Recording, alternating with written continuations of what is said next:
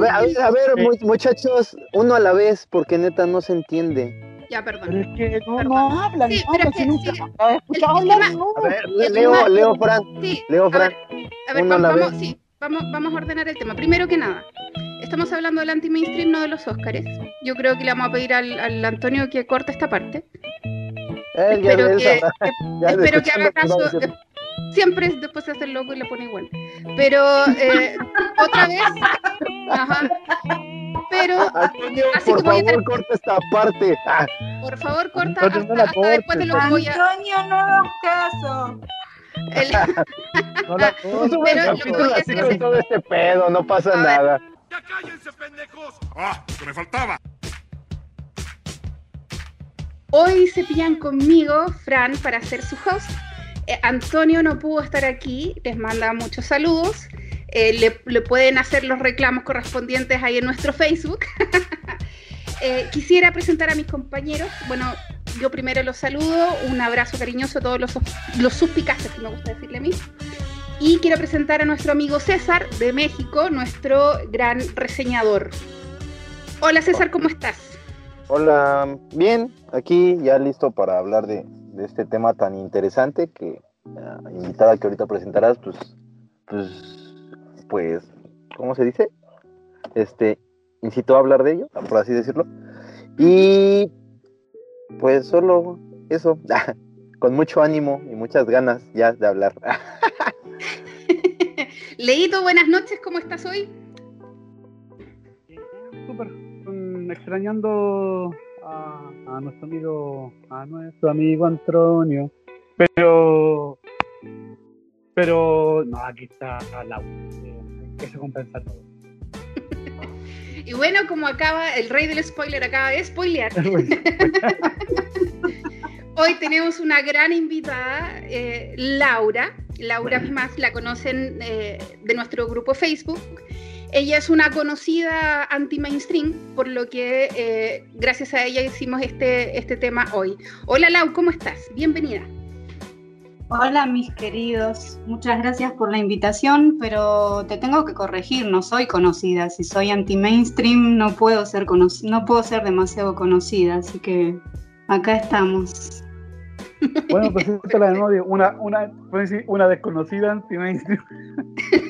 Una desconocida anti-mainstream. Claro, Empezando- conocida solamente en nuestras redes. Claro, conocida por ustedes. Ac- Aclarémoslo de una vez. Claro, claro. Sí, de hecho siempre posteas películas que en, en verdad ni siquiera sabía que Nadie ve, que nadie ve, César, por eso estamos acá. Referencias bien, bien de culto, eso sí debo de reconocer, ¿eh? Sí, sí me ha asombrado. Y datos muy, muy precisos. Ya vi por qué eres amiga de la Fran, la Matea. Así es, es mi amiga personal. Fran, de hecho, tenemos una teoría de que eres, eh, no eres real y de inteligencia artificial, es verdad, ¿no? Muy cercano a eso, muy cercano. Mirá cómo me vengo a enterar, Fran. Elisa, Elisa es Fran es Elisa, la robot. Claro. El gran spoileador me acaba de spoilear la gran verdad de nuestra amistad. Y espérate, eso no es nada, espérate más adelante. Vamos a seguir con esto. Eh, vamos a ver cuál es el acrónimo real de Fran. Uy. Bien, estimados, em, vamos a comenzar este maravilloso podcast. El tema de hoy es anti-mainstream. ¿Esto qué quiere decir? Que eh, son películas que, nos, que no fueron furor en el público, que se mantuvieron con un perfil bajo por una razón u otra. Hay algunos que tienen problemas de presupuesto, hay otros que tienen eh, eh, que no son temas populares y hay otros que tienen que ver con, lo, lo- con el modo, el método que fueron filmadas. Hoy vamos a revisar un poco de eso y comenzamos con un anti-mainstream, eh, Gaspar de Noé, que podemos decir que es el más mainstream de los anti-mainstream, pero sigue manteniéndose en un perfil bajo, con Gaspar de Noé. César, ¿qué nos puedes contar de Lux Eterna? Pues, pues como dijiste, pues es de Gaspar Noé, y, y sí, ahí anda en esa franja entre lo muy, lo muy de culto, lo muy no comercial, con lo exageradamente comercial. De hecho, haciendo un poquito de reseña y referencia a e- ese dato que diste, pues pueden encontrar un poco de su filmografía en Netflix. Está la de Clímax y me parece que la de Ender Boyd. Muy buenas películas. Y pues, esta película de Luz, Luz, Lux Eterna, mmm, me enteré de ella hace como un año. Y pues vi que hablaba de, bueno, el thriller hablaba de un aquelarre. Bueno, ni era thriller, era un teaser, era, un, era muy cortito, eran como 40 segundos. Y pues yo dije, bueno, es Gaspar Noé, es, es terror, dije puede salir mal. Y me, me empeciné en, en, verdad este, buscarla y no la encontré y no la encontré. Y en verdad sí, esa película resultó ser bien anti-streaming. No está en ninguna plataforma, amigos. No está en ninguna página de piratería comercial. Tuve que recurrir a la piratería de la vieja escuela con un amigo que, que ya lo he referenciado aquí, Daniel, que vende ahí en el Chopo, acá en México. Se la Saludos tuve que a Daniel. Saludos al Dani Pacheco. Y este se le tuve que encargar la película y, y sí, me la consiguió, pero sin subtítulos. Tuve que verla pura interpretación. Sí, estuvo, estuvo ruda. César el bilingüe. No, ¿cuál? no, la verdad la, la película, eh, pues, bueno, de hecho, Gaspar, sí, bueno, Gaspar Noé, si, si lo ven, él, él recurre a esos cimientos puros del cine, o sea, el cine se tiene que sostener sin el diálogo, o sea, esa base de imágenes, la narración mediante imágenes, o sea, el cine nace de la fotografía, la fotografía es una base de datos en la imagen por sí misma y así es como nace el cine. Pues Gaspar Noé pues, lleva ese tipo de narrativa muy concisa a través de su filmografía. Eh, vaya, pues eh, no fue tan, tan difícil verla porque, bueno, empezando así, voy a intentar no hacer tantos spoilers porque si es una película interesante, de hecho no es una película, perdón, es un mediometraje, dura aproximadamente 55 minutos. Y eh, eso sí avisa antes de que empiece que si eres epiléptico no la veas. Y pues yo como que me, me llamó la atención esa leyenda. Y pues los primeros 15 minutos entendí por qué es totalmente estroboscópica, así a morir, a morir, a morir. Pasa, eh, hace una secuencia de imágenes, porque, o sea, no, es, no, es, no son escenas filmadas, o sea, es una secuencia de imágenes mediante un estrobo y todavía mete unos sonidos como si se hubiera rayado la película. De hecho, yo pensé que estaba rayada la película. este, dije, pero, pero no, o sea, fue la intención de hacer ese sonido con la conjugación del estrobo y, a, para, y, y, atrás todavía en, avientándote las imágenes que era la vida y pasión de Cristo. O sea, está, el, el, inicio está así a full, está full, si te quedas así, oh, pues ya obviamente, pues ya cuando pasa todo esto dije, oh, aquel oh, va, va, a haber algo aquí enorme. Y, y este, y pues no, eh, pierde intensidad y resulta que la película no es de terror. Eh, la película Sí, eso, eso fue, eso fue un golpe duro para el hype que traía, porque yo en verdad esperaba así un terror psicológico, atmosférico, bien cabrón, y, no, resultó ser totalmente algo diferente. Este, aún así, no, no pierde, o sea, como va avanzando, no pierde intensidad. Eh, es, eh, Gaspar Noé, este cabrón, este, sí, eh, así atasca la película de recursos, de cosas tan, tan frescas, o bueno, para mí, que, que pues vaya, no soy tan, conocedor, tan eh, satura el contenido de sus películas con, con dinámicas que te mantienen entretenido. La película en muchas, en muchas ocasiones eh, toma do, dos posiciones de cámara y, y, así paralelamente, o sea, y van así enfocando la escena. Hay, hay puntos en los cuales las cámaras se encuentran dentro de la misma escena, pero te están dando dos, dos ángulos diferentes. Y este, y, y, pues te mantiene al tanto de cómo es la narrativa. Sí, Yo la verdad con los sentidos. Exacto, de hecho es, es hacia donde iba, ¿no? Eh, Gaspar no es un cine totalmente sensorial. O sea, él desde vaya, empezó su, su, esta tendencia con él empezó con sus historias transgresoras a la moral así, bien cabrón. Luego en Irreversible, aparte de eso, ponle, él metió ondas de microsonido en las escenas de, Alto Impacto, la violación de Mónica Bellucci en el túnel, trae una frecuencia de bajos hertz para crear tensión y ansiedad.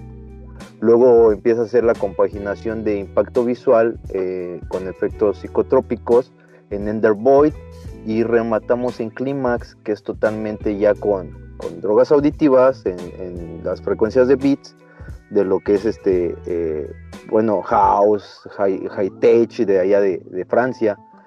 Él siempre, siempre intenta complementarnos así, ¿no? Inundarnos en esa experiencia de, de lo que es su cine. Y, por eso decía, o sea, a pesar de que no venía subtitulada, o sea, y no entendía nada de, la, de lo que, que, se dialogaban, su narrativa visual y, la, experiencia eh, de introspección que te hace la película te, hace una, una, manera bien satisfactoria de, vivirla. Nada más que, pues vuelvo a lo mismo, hay cosas que a mí no me gustaron tanto, como pues el final y, y pues de, de, de qué trata. O sea, es más, de hecho, de lo que trata es algo súper, súper cagadísimo a lo que tú esperas. Y, y, la verdad no, no voy a spoilear eso porque creo que sí vale la pena de que la audiencia vea de qué, de qué va. La, la película cumple. Este, eh, como dato adicional, él grabó este mediometraje en cinco días y con un presupuesto muy, muy, muy recortado. Y pues estaba viendo paralelamente, pues en, en, esos días vi, estuve viendo el Snyder Cut, que pues, se aventó, se aventó creo dos años y medio en la grabación, en la filmación, y se aventó quién sabe cuántos pinches miles de millones de dólares y pantallas verdes en CGI. Y wow. vuelvo, a lo mismo, ¿no? Yo respeto mucho a la comunidad que le late ese cine, porque al final del día yo, yo también soy muy mainstream, ¿no? O sea, la, la, mi verdad es que yo empecé ahí, mi nicho cultural es mainstream, pero lo anti-mainstream también lo aprecio mucho, como muchas veces lo he compartido aquí, pues el cine artesanal me ha gustado bastante y creo que Gaspar no es una, es, es una alta referencia a ese cine con sentimiento, con pasión, porque no ocupa para nada CGI. Eh, estuve, a, base de esta película estuve viendo unas entrevistas que le hacían a él y, y, su cine es totalmente artístico, o sea, las tomas que hace eh, en Clímax, eh, así las hicieron en un par de horas, sin tanta exigencia, con unos arneses y corriendo de lado a lado, súper chido. Los actores, los actores de, de Clímax y de esta de, de este Lux Eterna, eh, son actores poco conocidos. De hecho, en Clímax los actores, nada más hay tres actores, todos los demás son bailarines y los mete ahí a, a trabajar. Digo, qué chingón. Eh, en esta Deluxe Eterna, los actores interpretan a su mismo papel. Eso está muy cagado. Y bueno. sí, es la verdad es un trabajo muy satisfactorio el que nos, nos regala él con cada entrega. Yo se las recomiendo ampliamente y pues para ir preparando al exponente de este tema puedo decir que el cine popcorn, eh, de, streaming, blockbuster, bubblegum, es bueno, se disfruta. Eh, si apagas el cerebro y, solo dejas, te dejas ir. Pero creo que en el anti-streaming y este tipo de, de cine ah, encuentras cosas más ricas, más satisfactorias. Eh, la verdad invito a la comunidad a que se empapen esta vez de las películas que vamos a reseñar hoy. Y Luz Eterna, la verdad, pues es una muy buena opción, amigos. Se la recomiendo. Maravilloso, sí, bueno, eh, a Gaspar de Noé siempre es una experiencia más que, más que no, no, nos deja como espectadores, sino que como experimentadores de su cine. Me, me gusta. Sí, sí, sí. Eh, no sé, no sé ese, ese, ese cuate que traiga en la cabeza, pero yo pues he seguido muchas de sus películas, me faltan una o dos de ver. Y, y pues es impactante, o sea, cómo, cómo utilizar todos los recursos que tiene.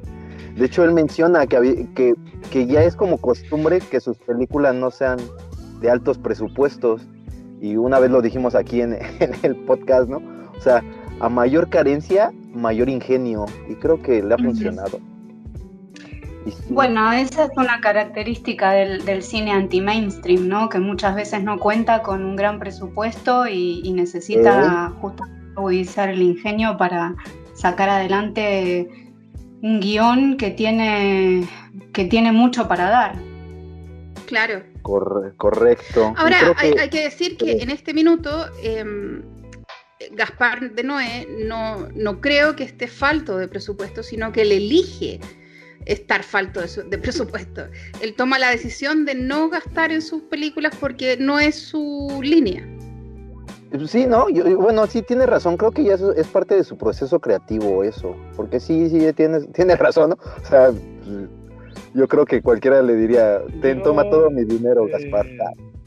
Y eso yo, yo pienso igual que la Fran. Yo creo que su línea es la de hacer cine de este tipo, es como el que hablamos el otro día con Lau, que es el Terrence Malick, el de, de La Galina Roja, El Árbol de la Vida, que él hace, hace casi películas como por deporte.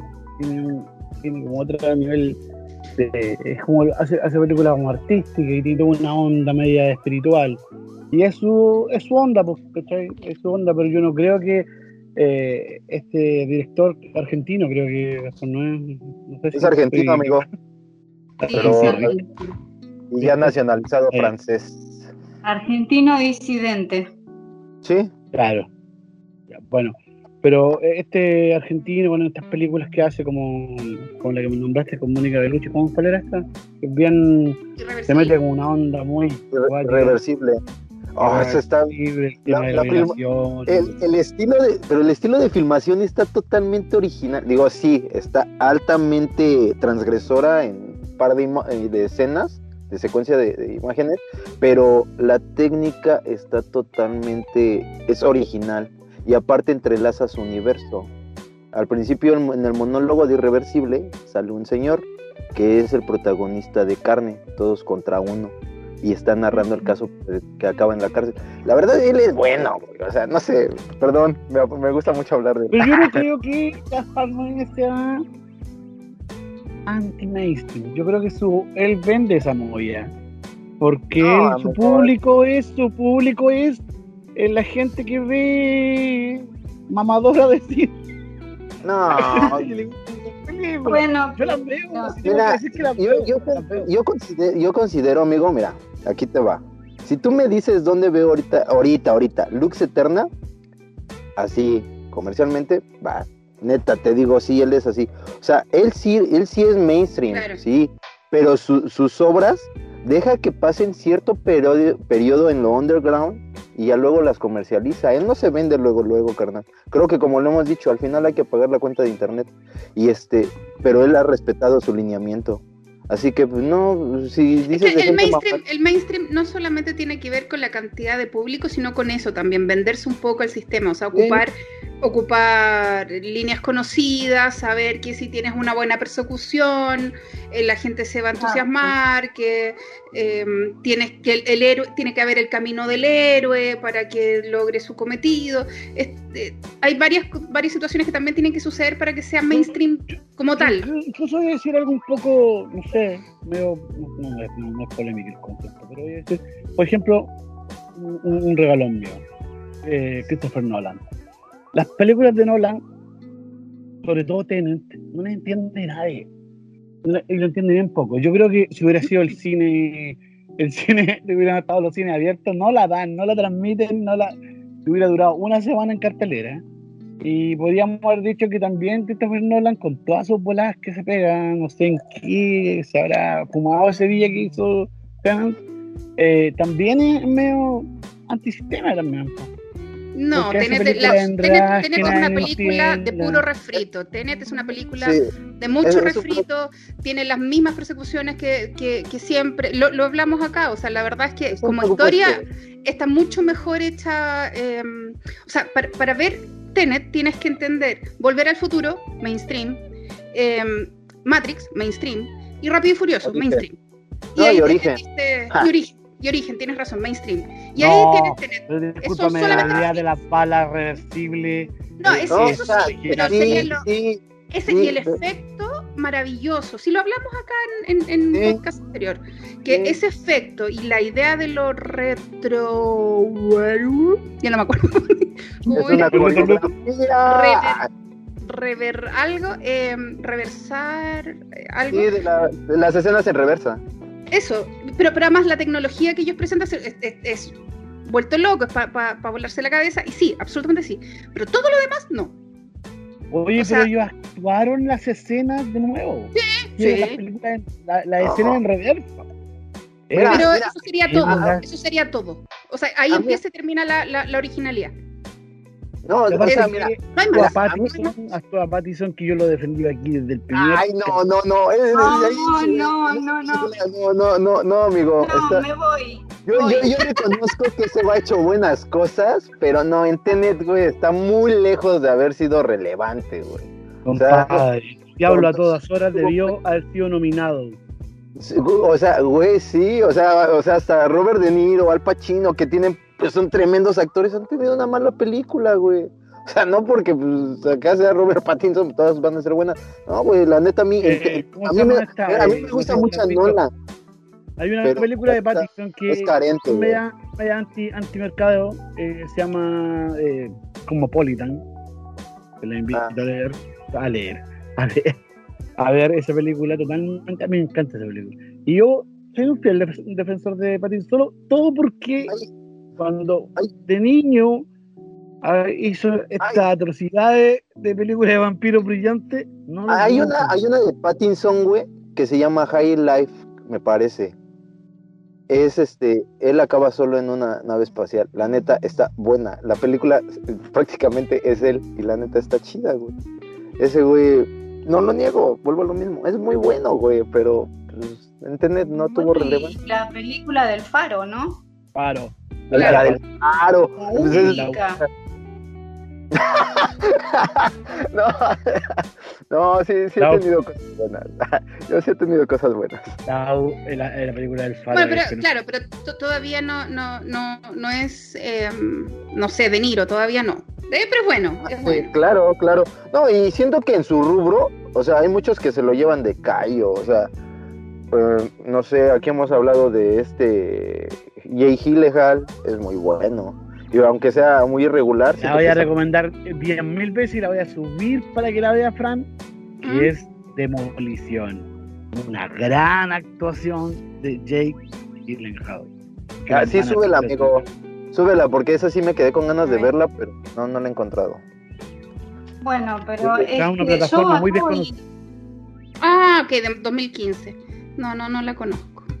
Ok. Voy, a, a- voy a decir algo sobre los actores mainstream, anti-mainstream. Muchas veces eh, un actor tiene que empezar haciendo películas pochocleras, como decimos en Argentina, que son las, pop- las películas popcorn o las blockbuster, para después terminar haciendo lo que realmente quiere hacer en una película anti-mainstream. Y no está mal, yo creo que, que, que conviven uno y el otro, el mainstream y el anti-mainstream son como el yin y el yang de la industria cinematográfica, se necesitan además.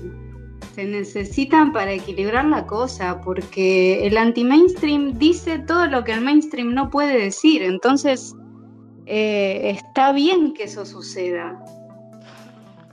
Sí, sí, estoy totalmente de acuerdo. Eh, mira, de hecho hay un claro ejemplo de eso, que es un excelente actor, Jim Carrey. Para mí es un excelente actor, porque lo ha demostrado en, por ejemplo, una de las primeras grandes películas que hizo, que fue Man of the Moon, El hombre en la Mm. luna, de la biopic Sí. de- del humorista de And- Andy Kaufman. Sí. También es una película que no es así como, ah, como que no va a romper la taquilla y una gran actuación, pero también tiene sus cosas, eh, no sé, pues bien No, pero el, el- el- interpretado. claro, el, el- el Jim Carrey tiene una, una historia bien, bien impresionante. Él, él tuvo que, él se metió al cine por, por la madre y todas esas caras que hace y todas esas cosas fue por la enfermedad de la madre porque así la hacía reír. La madre tuvo cáncer y, y es tan eh, como acelerado, tan, tanta mueca, tanto movimiento, tanta cosa y tanta imitación maravillosa que hace. Si alguien ha visto las imitaciones de Jim Carrey que hace a, a Clint Eastwood, a. Jack Nicholson, es impresionante. Eh, lo, lo hace increíble. Todas esas cosas la- lo hacía de payaso para su madre y se volvió muy bueno en eso y, y por eso estudió actuación y por eso llegó a, a hacer eh, estas películas tan, tan graciosas, animadas, increíblemente machistas, pero eh, tan, tan divertidas, digamos, que, que- porque él era así, porque él tenía toda esa energía en ese minuto, porque, porque tenía que divertir a toda costa, porque si no la madre se le moría, ¿te fijas? Entonces, eh, una vez que esa ¿Cuál película parte machista en, en de, de, de Jim Carrey? es Ventura, Es Ventura, Todas. la máscara. todas, O Es sea, no, Ventura, sí, la máscara es- es es- espantosamente machista. Pero, pero pues es buenísima. O sea, amigo, amigos, solo no hagan caso a los matices machistas que trae la película. La actuación no, no, es sí, háganles caso y niéguenlo, pero porque es Eh, o sea, necesario a- no sé. eliminar el machismo del, del mundo, digamos. Pero independiente de eso, esa es la historia de Jim Carrey. Ah, ok, Eh. Puedes disfrutarlo o no, pero eso ya es decisión propia, digamos, pero, pero no hagamos el llamado no pescar el machismo, sino que eliminarlo. ¿no? Eh, pero sí, puedes disfrutar o no, te puede gustar o no puede estar. Pero si es un detective. eh, loco. Bueno, pero no nos vayamos tanto del, del tema, No, porque este, este programa se trata del anti-mainstream, no de Jim Carrey. Que- Y ahora, dónde y ahora- machismo a después lo vamos a conversar, Leo, para seguir con el tema de anti-mainstream. Y este es el lugar de Lau, de este su programa. Aunque no le Eh, al fin va a hablar. al fin la vamos a dejar hablar, muchachos. Vamos, vamos. sí, Tenemos bueno, con la, eh, la tenemos aquí con la película Jesús de Montreal. Por favor, Lau, el micrófono es tuyo. Muchas gracias. Por supuesto que dentro de lo anti-mainstream, la película esta es lo raro de lo raro. Creo que solo yo la he visto. Eh, es una película en contraposición a la película de Gaspar Noé que reseñó César. Es una película bastante larga, de hecho, dura casi dos horas. Y no tiene los recursos sensoriales que, que plantean Noé, por el contrario, como, como la trama es eh, bastante complicada en términos de todo lo que presenta y de todas las denuncias que presenta, que por eso la considero anti-mainstream. Eh, es bastante despojada en cuanto a la escenografía, en cuanto a la fotografía, no, no, no te va a llamar mucho la atención por ese lado. Eh, es una película canadiense viejita de 1989 que si me pidieran que la definiera en una línea podría decir que simplificándola muchísimo cuenta las vicisitudes por las que tiene que pasar un grupo de actores que son convocados por un cura de una parroquia en Quebec para modernizar la puesta en escena de, la representación de, de la pasión de Jesucristo para Pascuas. Esto que es un titular, eh, es eso nada más de la película, es un titular porque la película tiene muchísimos, como decía, muchísimos más estratos para ofrecer. Quiero hablarles un poco del director, Denis Arcand, que comenzó en Canadá haciendo una serie de documentales que le valieron estar este, censurado justamente porque denunciaba buena parte del establishment en su momento. Y mm, Jesús de Montreal, que se estrena en 1989, un año después de la última tentación de Cristo de Scorsese, que por supuesto contó si bien para mí es una película también anti-mainstream por otros motivos, contó con otro presupuesto, otro casting.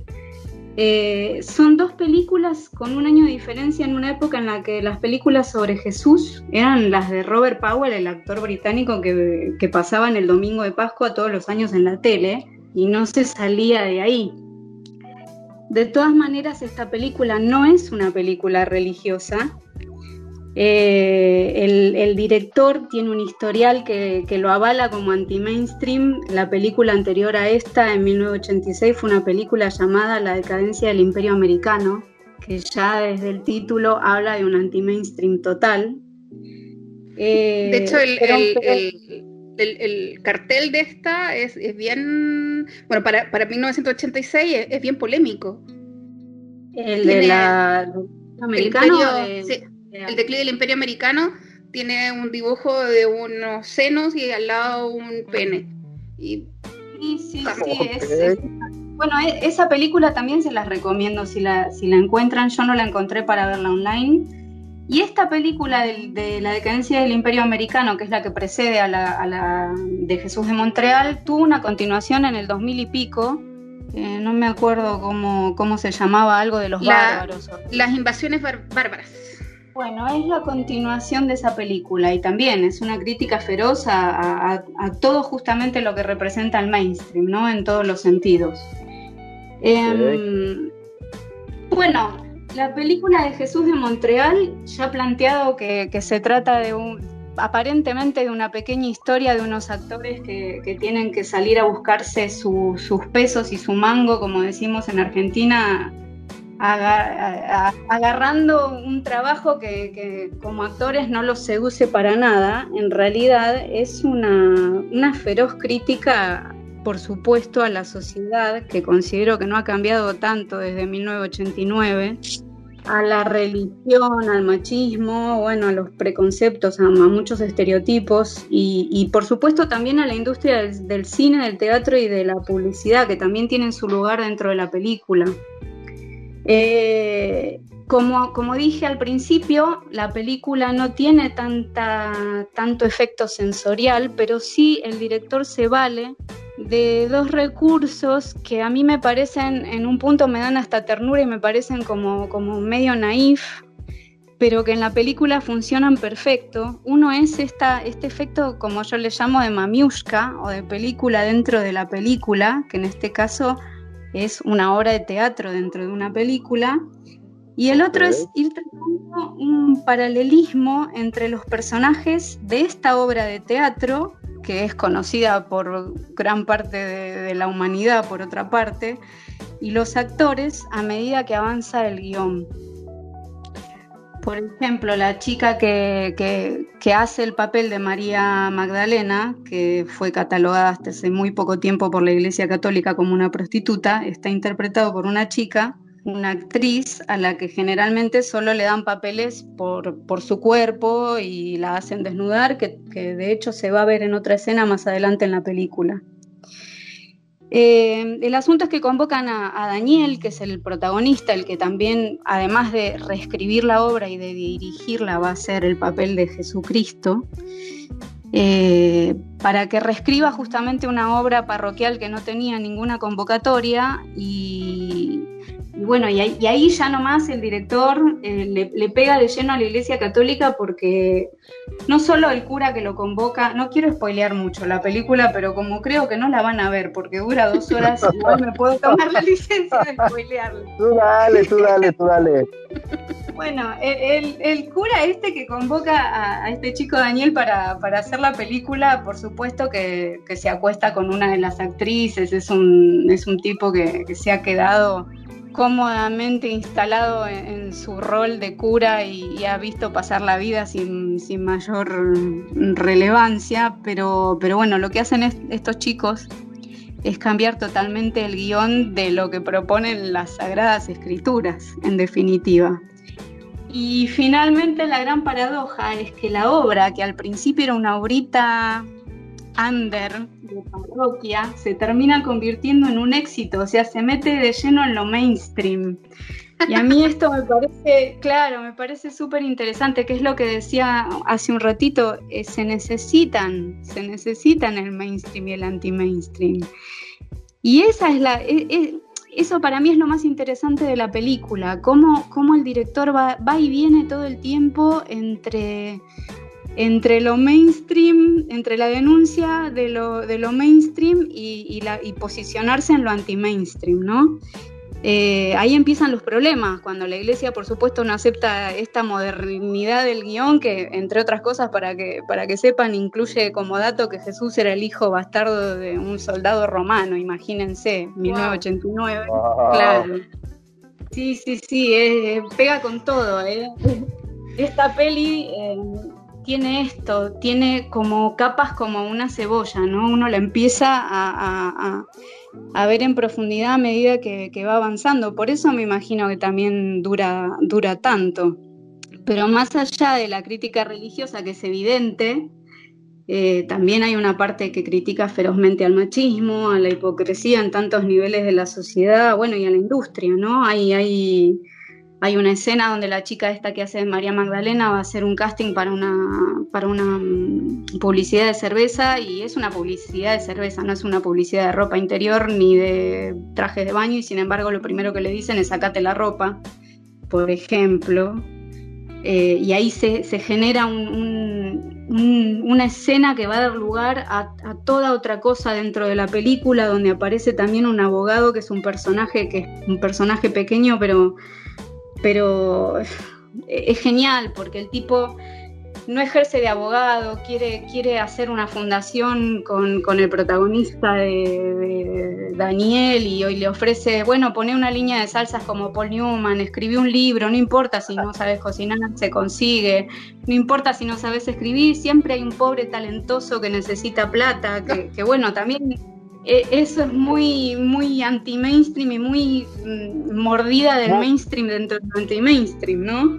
Cierto. Eh, y, el, abogado tiene, dice una cosa que a mí me parece buenísima, que es, eh, eh, Daniel le dice, no, yo no puedo estar, actuar sin un guion. Te ponemos en la tele, le dice el abogado, te ponemos a vender cualquier cosa. Con el éxito que tuviste, vas a vender cualquier cosa. Y Daniel, que es como muy apocado y, tiene otras, otras ideas, le dice, no, no, yo, el, el actor se debe al guion.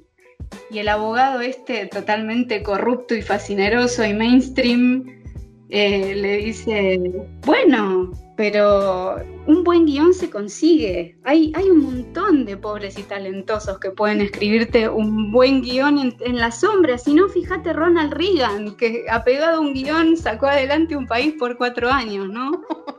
Ok. Bueno, ese es el tenor de la película. Tiene un final inesperado que a mí me parece que está muy bien y que no les voy a spoilear porque pongo un voto de confianza para que la vean, pero, pero bueno, véanla. De, de hecho, yo la vi en YouTube, así que después les voy a pasar el dato. Por favor, véanla y volvamos a tener esta conversación después de que la vean. me late, me late. Muy buena, muy buena propuesta, Lau. Sí, me, me, a ver, hace poco salió, eh, o sea, el, recordatorio de, a propósito de los Óscares, cuando Marlon Brando rechazó el Óscar eh, por El Padrino, y en vez de ir a buscarlo él, eh, se subió Sachin Little Feather, que es una activista nativa americana, y dio un discurso muy suave, muy, muy al callo, pero muy muy amigable eh, para, para eh, decir lo que estaba pasando y cuál era la opinión de Marlon Brando. Y ahí me hace mucho sentido lo que dice Lau, que el mainstream, eh, o sea, el, anti-mainstream se alimenta también del mainstream y viceversa, o sea, ambos se necesitan, porque si no hay un público generalizado, ¿cómo tenemos voz? Eh, pero una vez que llegamos a tener voz, necesitamos del anti-mainstream para que nos devuelva a la tierra, para, entender que no todo es falso, que no todo es glamour, eh, que existe este, esto, esto otro, que, tenemos que cuestionar el sistema, sistema del, que sea, sistema cinematográfico, eh, el, que estemos eligiendo, digamos, todos los sistemas hay que cuestionarlos constantemente. Sí, eso está chido. Y, me, ¿Mm? De hecho, esta película, Jesús de Montreal, estuvo nominada al Oscar como Mejor Película Extranjera. No ganó porque ganó una película que es fantástica, que, que es una película sueca, ¿no? Fanny Alexander creo que se llama, que es hermosa. Eh, pero yo creo que, el, el, apartado película, Oscar a Mejor Película Extranjera es el reducto que tiene el mainstream para meter algo anti-mainstream y encima darle un premio por eso. No, claro. Es que, claro. Eh, eh, aquí, hay algo bien, bien, bien, bien, este, bien, bien paradójico. O sea, sí el mainstream y el anti-mainstream se necesitan uno con el otro. Eh, yo creo que el problema de la industria en general a nivel mundial es tanto el fanatismo como que acaban viendo siempre a, ese tipo de situaciones como un producto de venta.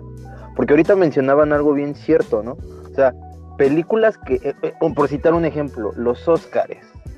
O sea, sabemos que es una, es como una bolsa de valores de la moral a la alta y a la baja el Me Too, cómo se maneje, cómo andes, cómo se va a galardonar.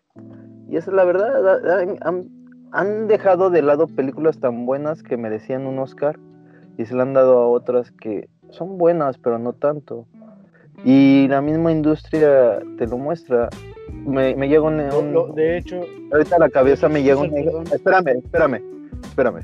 Me llega a la cabeza algo al revés. En los premios Razzie, cuando salió El Resplandor, le dieron como tres racis a, la peor película del año, la peor actuación de Jack Nicholson, y, pues, porque fue un producto adelantado a su época. Creo que eh, repercute mucho fanatismo en ese tipo de situaciones. Porque, como dice Lau, o sea, sí, al final del día se necesitan uno con el otro. Y sí, es para que avancen. Porque, pues, los que quieren hacer buenos trabajos tienen que acabarse vendiendo a, la industria. Era lo que también mencionamos al principio. Ahora sí, que Leo te ibas a decir? Totalmente bien.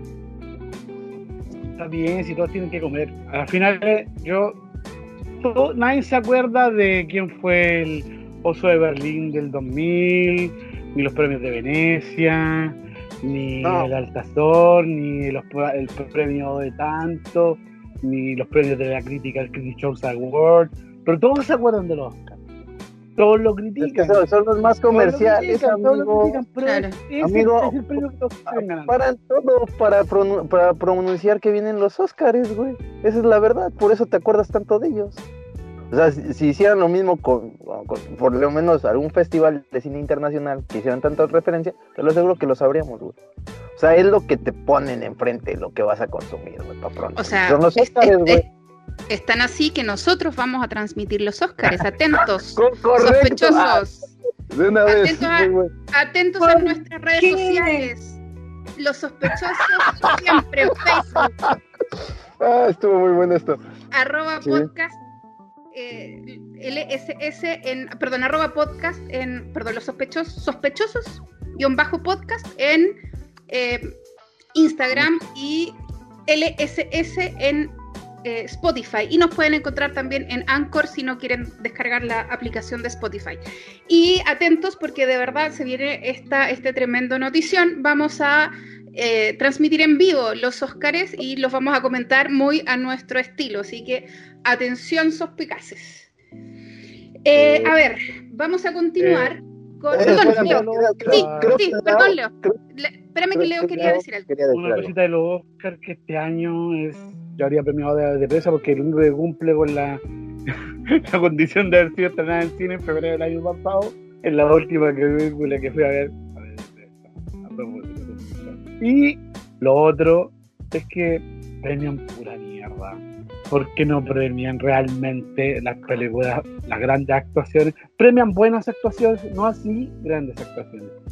Porque, por ¿Cuál ejemplo, cuando yo te voy a citar solamente porque tengo muchas en mi cabeza, pero una, una muy buena actuación fue la de Rami Malek como Freddie Mercury.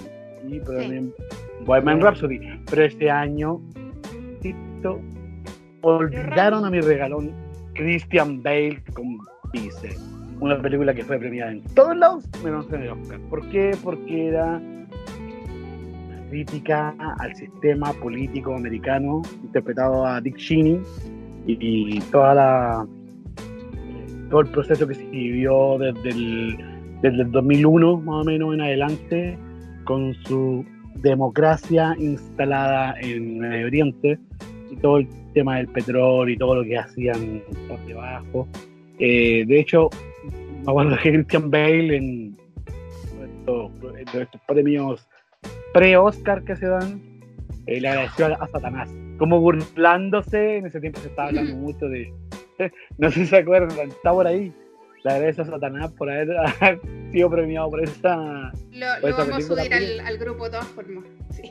Claro, porque, eh, claro, en todo caso, es Satanás. Sube y todo lo que hizo, en realidad el tipo es el mal personificado en política exterior gringa. Yo creo que después de... Bueno, ya, ya lo decía el, el ¿cómo se llama Demian? El, la profecía que el diablo iba a venir desde la política, desde el mundo político.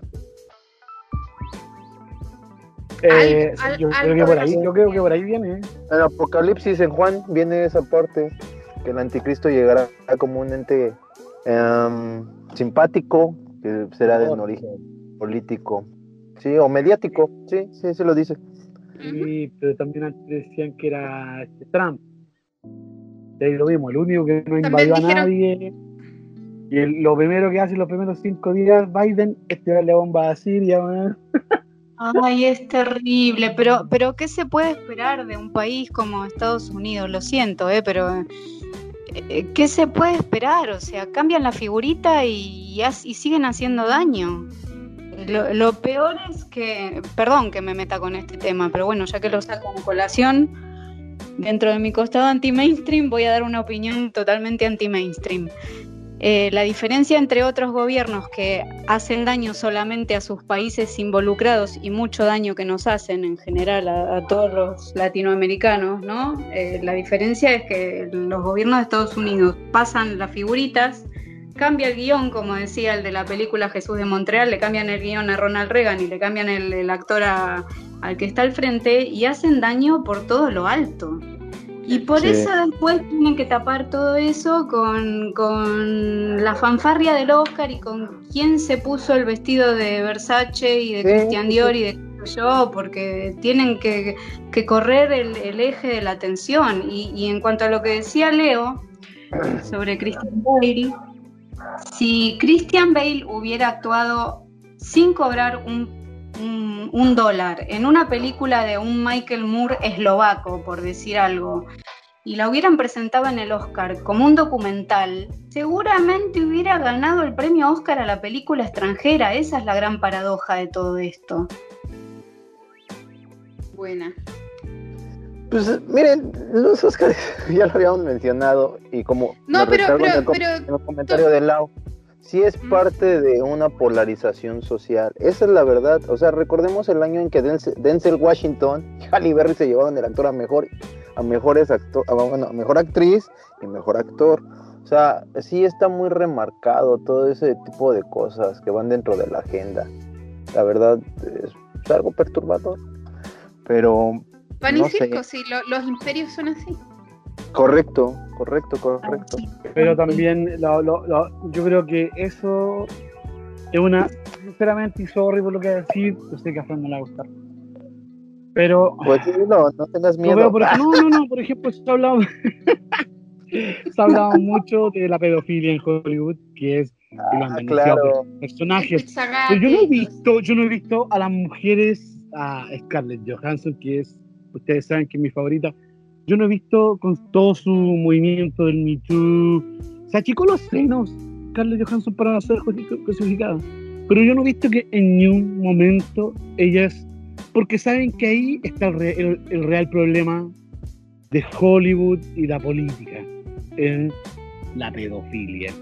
Sí, está muy vinculado. Hay, una serie en el abuso a niños. Ellos no lo tocan. Ellos se abanderizan con un perfecto con el feminismo, con el Me Too, con el Black Bueno, pero, pero también existen los hombres, o sea, los hombres también pueden, los, hombres también pueden, ya de acuerdo Leo, pero los hombres también pueden, pueden, los hombres también tienen una voz, por si acaso. O sea, no solamente porque el feminismo no hable de lo que a ti se te antoja, quiere decir que los hombres no pueden hablar, porque no también dice que no hay ningún hombre. Ya, ¿cuál hombre, cuál hombre? Los actores los hombres los únicos que han hablado acerca y han denunciado la pedofilia. Si, ya, la, ya la han denunciado, ¿cuál es tu problema? Si ya está en el aire. O sea, si, si ya, o sea, lo que estás diciendo, lo que estás diciendo es que en los Óscares, en los Óscares no nadie habla de la pedofilia.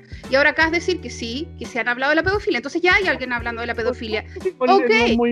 Minoritario, de hecho, minoritario los movimientos minoritarios como el pues Michu, como el Black Lives Matter. Ya, pues, y también está dentro de esos movimientos minoritarios la pedofilia. O sea, todo está hablado. Lo que pasa es que sigue. lo terrible es que está funcionando. Eso es lo terrible. que, a pesar de todas las denuncias. ¿no? ¿He escuchado hablar o, o, o esta eh, a, ver, que a, ver, a, ver, a ver, muchachos, uno a la vez, porque neta no se entiende. Ya, perdón. Pero es que no, no hablan, sí, no hablan, si nunca ¿has escuchado hablar, no. A ver, Leo, Leo Fran, sí, Leo Fran. A ver, vamos, sí, vamos, vamos a ordenar el tema. Primero que nada, estamos hablando del anti-mainstream, no de los Óscares. Yo creo que le vamos a pedir al, al Antonio que corte esta parte. Espero que, espero que haga caso. Siempre después se hace el loco y le pone igual. Pero eh, otra vez. Ajá. Pero. Antonio, así por favor, corta esta parte. Ah. Por favor, corta hasta, hasta después de lo que voy a. Antonio, no hagas caso. El... no la Pero lo que voy a hacer es... todo este pedo, no pasa nada. si el, el, el problema acá es la, son las denuncias y las denuncias están hechas. El problema entonces no son las denuncias, el problema es que el sistema sigue funcionando a pesar de las denuncias. Eso es lo que estoy diciendo. Independiente de si una mujer feminista no está hablando de lo que a ti se te antoja, el, la denuncia está hecha y el sistema está funcionando igual. Y eso es lo que tenemos que atacar. no si, no si, no si una mujer o no, qué sé yo. Hay que dejar de atacar a las mujeres como si tuvieran la culpa de cualquier cosa. Mira, mira, Leo, Fran, al final, al, final al final del día, todos somos parte del mismo circo. O sea, lo que se haga está totalmente, está con un cálculo tan frívolo que se tienen parámetros, todo este tipo de movimientos, de, protestas.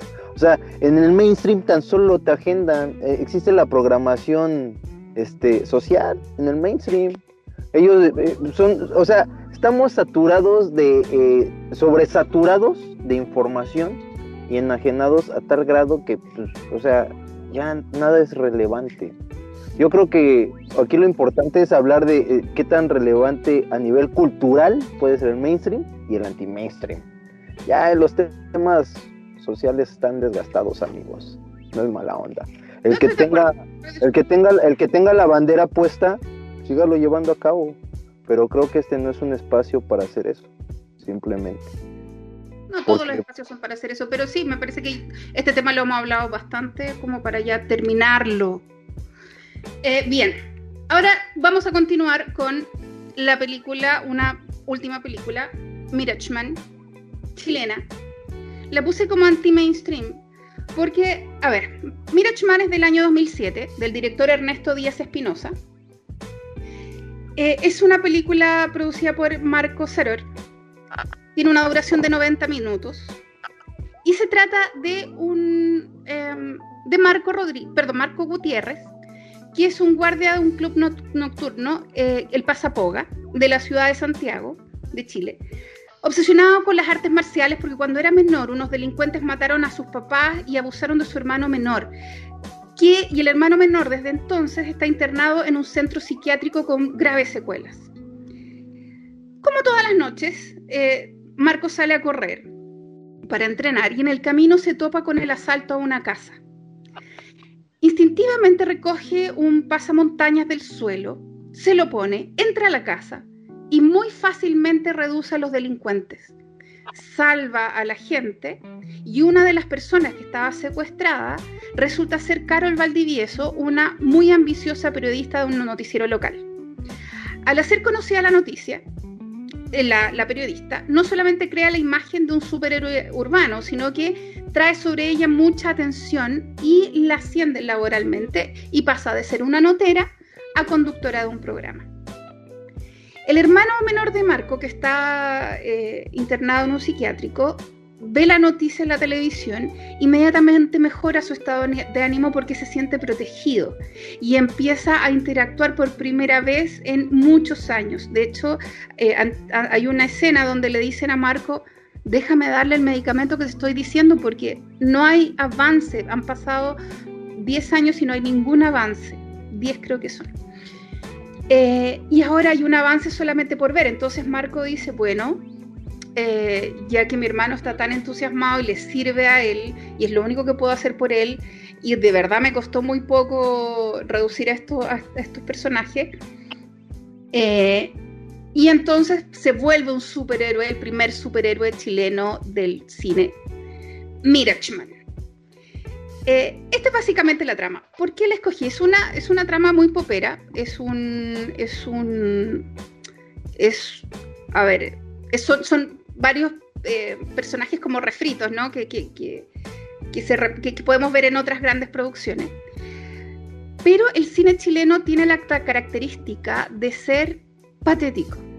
Todos los personajes son deprimentes, no se salen con la suya, son aplastados por el sistema, tienen un bajo autoestima. Eh, y termina la película y ellos siguen igual, a excepción puntual de la nana, que tampoco es la gran eh, evolución que tiene, pero bueno, una gran Catalina. Oh, perdón, se me olvidó el nombre, Catalina, perdón si me estás escuchando, que no creo, pero perdóname, que es una ídola. Eh, bueno, la mujer fantástica, que bueno, es, muy posterior a Marcos Saror, pero también una tremenda trama una ganadora.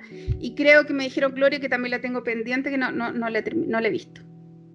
Eh, pero Marco Saror tiene, primero, es el primer, em, es el primer chileno que hace cine sobre artes marciales. Es el primero que genera un eh, personaje ganador. Es el primero que genera un mensaje que no es em, ser tan patético como todos nosotros, sino que el tipo dice, no, eh, puedes tener un pasado terrible, eh, puedes pero con disciplina y, un, y una visión y, y, con voluntad puedes salir adelante y puedes lograr lo que te propones, aunque que sea pequeño o volverte un superhéroe. Eh, y lo hace con, bueno, y muestra también, relata mucho la, la sociedad hipócrita que tenemos, esta cosa de eh, si alguien hace algo, insultarlo. Si alguien pelea por una causa, eh, insultarlo porque no pelea por otras causas. Por ejemplo, le, le dicen ¿Por qué estás persiguiendo delincuentes de la calle? Podrías estar peleando por pedofilia, eh, que de hecho sale en la, película. Eh, y podrías estar eh, combatiendo políticos, podrías, entonces siempre lo están culpando por lo que no hace, se burlan de él, lo, lo, ridiculizan, ¿Qué es lo que hace el chileno promedio. Entonces retrata la, la, la, la sociedad chilena, pero desde un punto de vista no patético, desde un punto de vista real, entretenido y aún así, con todo esto, con todo esto que además es el doble, Marco Saror es el doble de la roca, es, eh, ha tenido, eh, bueno, lo descubrió Robert Rodríguez por una película que, que estrenaron, o sea, que llevaron a un festival en, en Los Ángeles y Robert Rodríguez quedó fascinado con, con Marco Saror, lo llamó y le dijo, creé un personaje para ti en Machete Kills y lo llevó y de hecho tienen varios proyectos juntos. Uno hasta es el video de Deni Lovato, donde sale Marco Sarori que produce, perdón, que dirige Robert Rodríguez. Eh, y con todas estas oh. cosas, eh, todavía es bajo perfil. No es un personaje que la mayoría conozca, no es una película que nosotros estemos orgullosos, no es una película de la que se hable. Se mantiene como anti-mainstream teniendo todos estos elementos que nos encantan. Robert Rodríguez, artes marciales, buenas persecuciones, buen, buena trama, grandes actores. O sea, tenemos muy buenos actores en, las películas de Marco Ceror, buen mensaje, eh, bajo pues, presupuesto, pero muy bien producida. Y aún así se mantiene en el anonimato porque no es un personaje patético, por lo tanto, no está dentro de los cánones que quiere la industria chilena por eso lo, escogí, porque además no hemos hablado nunca de cine chileno, era el momento. Eh, y de todas las películas que podríamos haber hablado, creo que esta es la que se lleva los galardones del anti-mainstream. Ya, suena muy interesante, Fran, en verdad suena muy, muy interesante. Desgraciadamente creo que es un fenómeno muy común, ¿no? Que no consumimos tanto cine de nuestro país y más este cine extranjero. creo que compartimos mucho eso. Sí, chileno es malo. Ah, creo que hay cosas buenas. Hay cosas muy buenas. Sí, hay cosas buenas, pero poco. De hecho, estuve mirando. ¿Están todos ahí? Sí. Vale. Y. estuve mirando y, además superhéroes en, en Latinoamérica hay súper pocos eh, que, que en Latinoamérica se hayan propuesto crear sus propios superhéroes, hay muy poco. Eh, Marco Saror tiene eh, como Kung Fu la leyenda continúa con, eh, con Kiltro. Tiene mm, una especie de James Bond chileno que es Mandrill. Esa me gusta un poco menos porque tiende mucho, lo, no tiende, es directamente machista, entonces me, causa ruido. Y aparte que hace muy poca pirueta, hace más disparos eh, y, es un personaje, casi no habla, murmura. A mí no me gustó mucho, a pesar de que fue como la película más, eh, que lo llevó más lejos, que, fue como más, más conocida. Eh, pero tiene tremenda, tiene em, una visión de de empoderamiento muy, muy interesante, muy interesante. Y sobre todo en las artes marciales, que además, sobre todo en la última, que se llama, eh, a ver, perdón, voy a, se me olvidó, iba a decir Redemption, pero no es. Es el... ah, ah, ah, películas.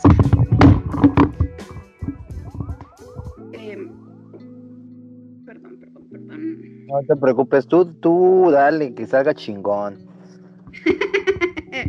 Redeemer, el Redentor, eh, se manda unas piruetas, unas patadas.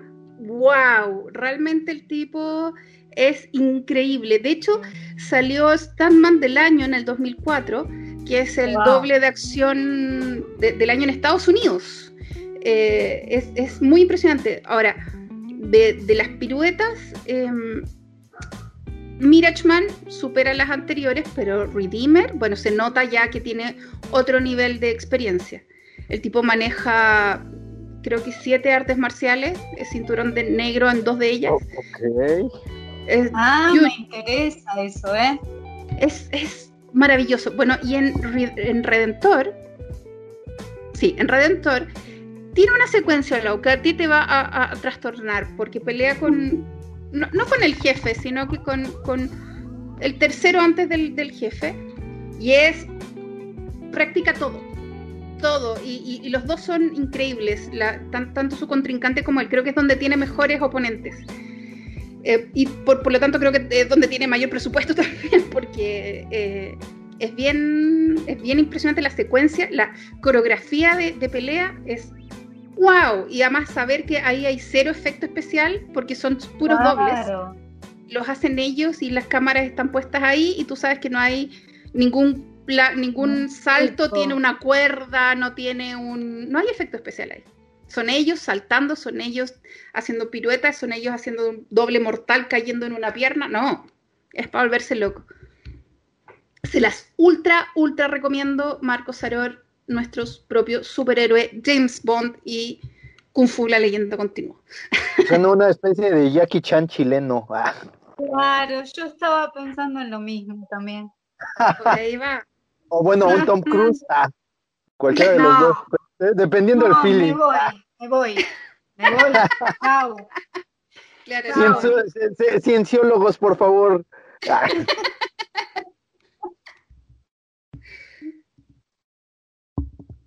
Bien, ahora vamos a entrar al lado realmente polémico. ok. Eh, ¿Qué hasta ahora no fue polémico esto? no, nada. Esperen, esperen al rey del spoiler. No, Hoy nos falta, trae, falta lo bueno, falta, falta, falta las, lo re- las mentadas de madre que sí salen con, con amor.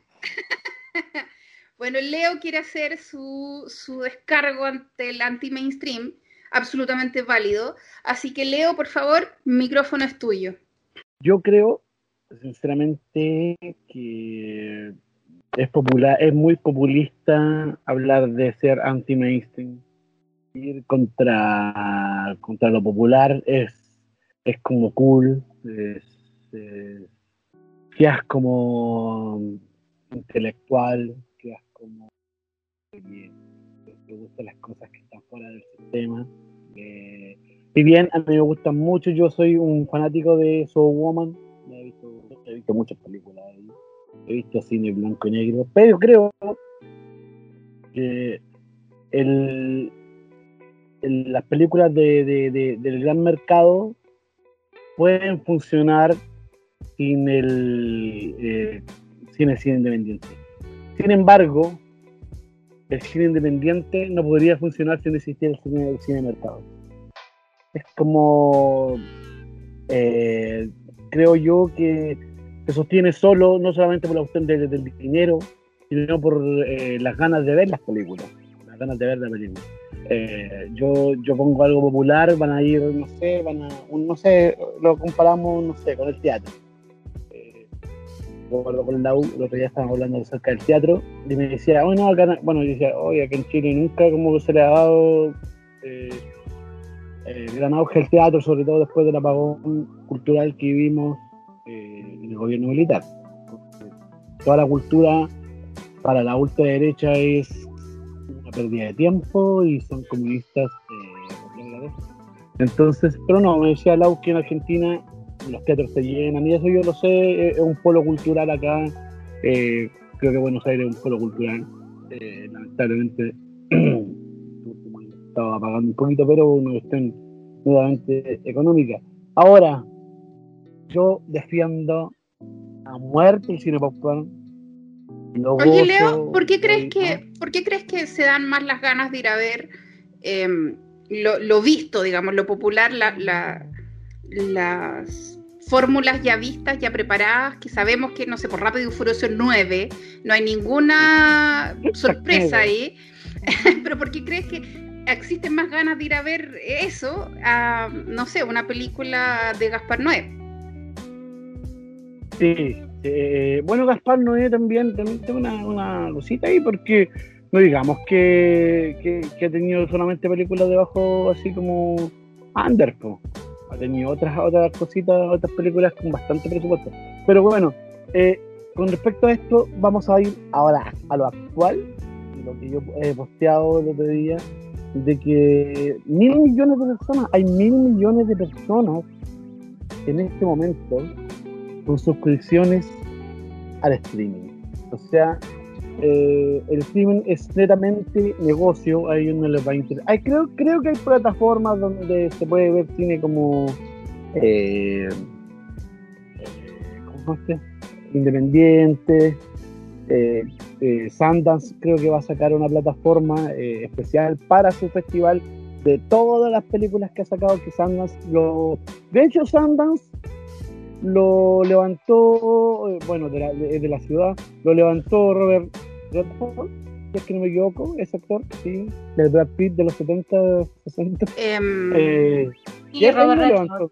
Él lo creó, él lo creó, él lo creó, sí, sí, me acuerdo muy bien. Entonces, eh, eh, creo que desde la construcción, desde el, desde el poder del dinero, tú puedes crear las cosas independientes.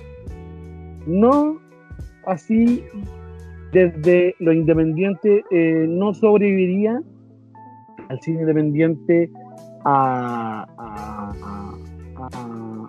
a- a- a- seguir produciendo películas. Porque donde ya, ya va, ya, o sea, ya se va a acabar la creatividad en un momento. Eh, Esteban hablaba antes de que a, menos, a menor presupuesto, y yo también te lo dije, que a menor presupuesto, la, la creatividad como que renace. Eh, yo soy un admirador del cine B también. Eso te iba a decir, tú siempre has hablado del, del cine B un- y, Pero el cine B tiene una onda que el cine B, el cine de la- el cine sangriento, de- del gore, y llega hasta dar risa porque los efectos son tan chantas, son tan chantas que da risa. po. No sé, yo le invito a ver películas que, no sé, la ya que la gusta aquí, pero ver a Peter Jackson con, con películas como Brain Dead, que es épica, los niveles de litros de ketchup que, que, que salen ahí, y eh, no sé, la- la- las tripitas y todo eso, pero se nota que son falsos. Eh, ahora, por ejemplo, esas películas no, no, no podrían estar en Netflix, no podrían estar en Amazon, son las dos aplicaciones menos que yo tengo. Ahora está Disney, está Hulu, está, ahora va a salir, va a salir de Star Play, el hermano chico de Disney. Eh, siempre le, le- bueno, digo, a la larga yo creo que con la que me voy a quedar va a ser HBO, que creo que tiene más experiencia en su, eh, tiene más historial eh, de, de- tú, tú ves, ves en un futuro un- la posibilidad, ya que hay tanta tanto streaming, de un streaming anti-mainstream, un streaming anti-mainstream. eh, donde haya solamente películas onda media. independientes. Onda claro, media. Onda media. Yo creo que se la van a dejar, bueno, en, en, en- en México está Filmin Latino, ¿cierto? Es una es solamente película mexicana. Yo creo que lo van a dejar a, a esos. A esos. No creo que. a nivel ¿Quién local. pagaría en realidad? eh? ¿Quién pagaría? Eh, había una hay una, una plataforma donde dan cine independiente, no me acuerdo el nombre, que siempre la publicitan, pero viste, necesitan de la publicidad para llegar a la gente.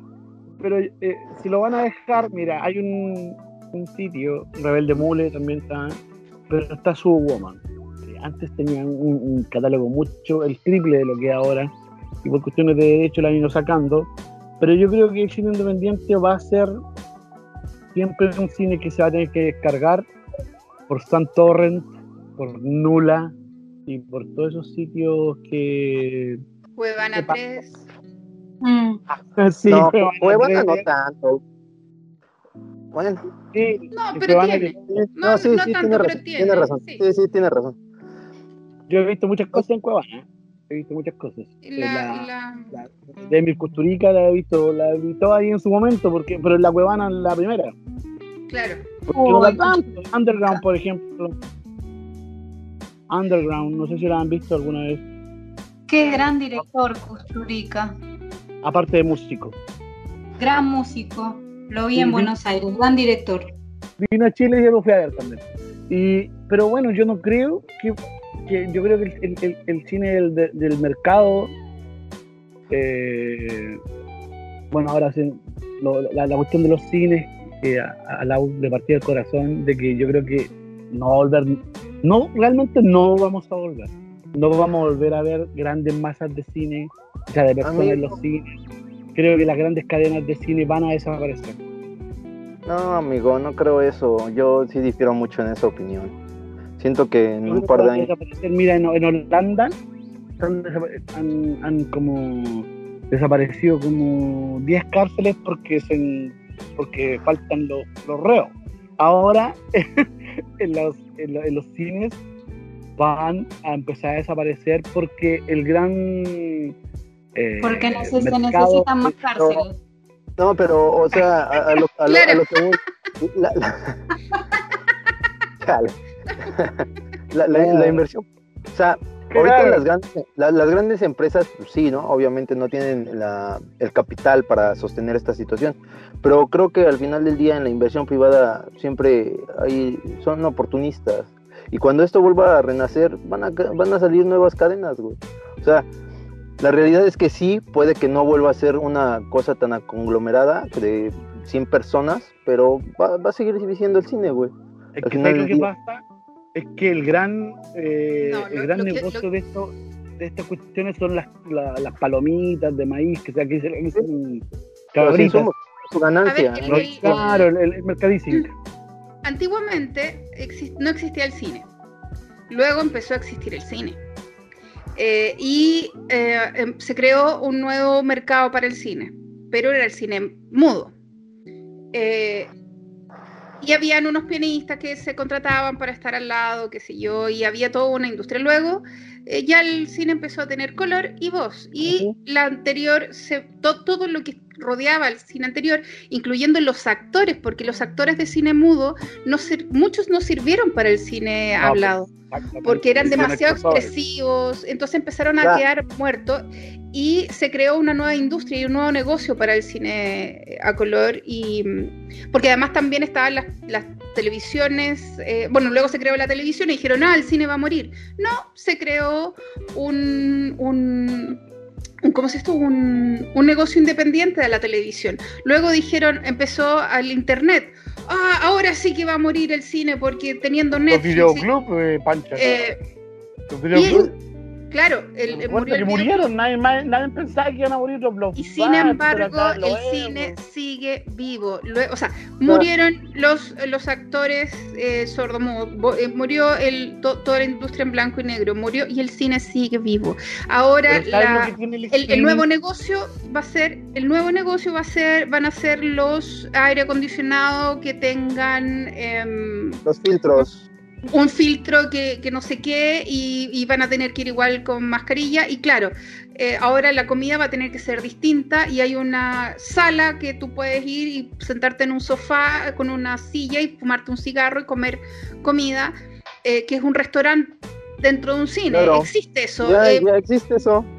entonces, la verdad es que el cine yo creo que no va a morir en ningún sentido. Lo, lo que pasa es que tienen que crear el nuevo negocio para el cine. Pero el Creo cine que- ha superado una y otra etapa. Sí, está bien, bien. está bien.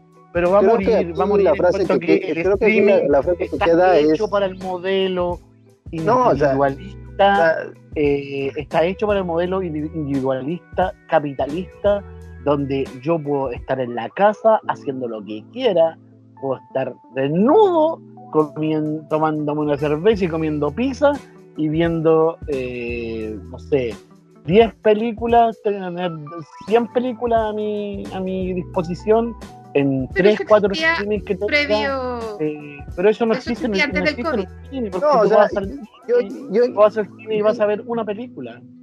yo entiendo lo que dice Leo, ¿no? O sea, al final del día es marketing, mercadotecnia y este y consumo. O sea, sí, sí se entiende. Pero vaya, o sea, si vamos a ejemplos más claros de lo que Fran dice, el teatro. O sea, el teatro existe desde hace, desde la era de los griegos, ¿no? Y se sigue todavía ocupando. O sea, Sí, pero Creo ya, que- teatro, ya, olvídate. Y ahora más con esta cuestión. o sea, es a lo que Yo creo voy, que va a amigo. morir, O sea, sinceramente. amigo, no o sea, güey, güey, güey, o sea, en la, o sea, el, el- el teatro sobrevivió a la peste negra, güey. O sea, el teatro sobrevivió a la gripe española, güey. Y sí, sí, Pero y siguió, el O sea, teatro o sea, vuelvo- o sea. O, güey, las artes sobreviven, No, Las artes no, son un, no, son un no, legado, no, güey. no, Mira, yo- hasta yo- 1945 mira, no existía. No, no, no, no, no, no, no, no, amigo, mira. No, no, no, no se mira, entiende nada.